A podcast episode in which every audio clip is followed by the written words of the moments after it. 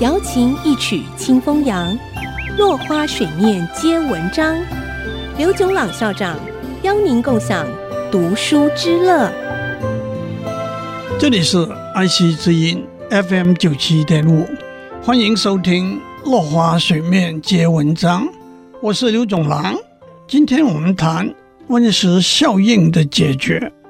了解了什么是温室效应之后，我们就理解温室效应本身不但不是一件坏事，相反的，它帮助地球表面维持一个适合人类生活的温度。只有当大气层中的温室气体增加，才会引起地球暖化的现象。科学家远在十九世纪初期就已经发现。也逐渐验证了温室效应的现象。燃烧煤炭和汽油，制造水泥和破坏森林，都会增加大气层里的二氧化碳。根据科学家收集的数据，近半个世纪来，大气层里的二氧化碳持续而且迅速的增加，也的确造成了地球严重暖化的现象。除了二氧化碳，甲烷也是一个重要的温室气体。而且，如果和二氧化碳相比，甲烷对地球暖化的影响更重大。只不过，二氧化碳的影响在时间上更为长远。比较精准的说法是，如果拿大气层里头质量相同的二氧化碳和甲烷相比较。在二十年之内，被甲烷困留在地球表面的热量是二氧化碳的七十二倍；一百年内是二十五倍；五百年内是七点六倍。换句话说，是逐渐递减的。地球上的甲烷有几个重要的来源：地球终年被冰冻在摄氏零度以下的陆地。地理学名词叫做多联冻土 （permafrost）。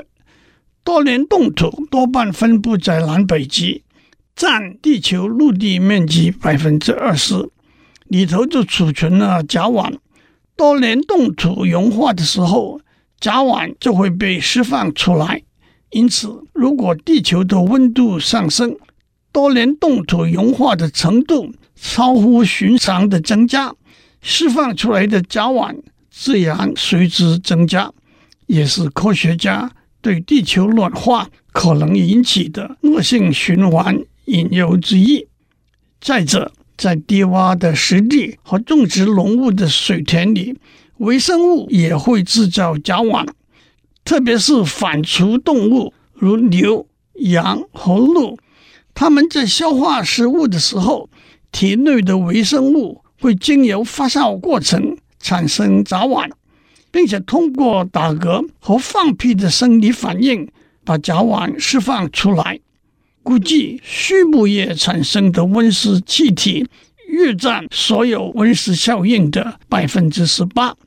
面对这个问题，有不同的思考方向：一是减少肉类的食用，从能源消耗的观点来看，饲养肉牛。肉羊的效率相当低，而且有甲烷排放的问题。二是改良动物的饲料，减少动物体内甲烷的产生。三是向袋鼠学习，科学家发现袋鼠排出体外的气体不含甲烷。想找出袋鼠的消化系统里有什么微生物，能够在消化食物的时候不产生甲烷。如果能够把这些微生物移到牛和羊的消化系统里，也许会有同样的结果。今天时间到了，下一次我们谈新加坡的供水政策。落花水面皆文章，联发科技真诚献上好礼，给每一颗跃动的智慧心灵。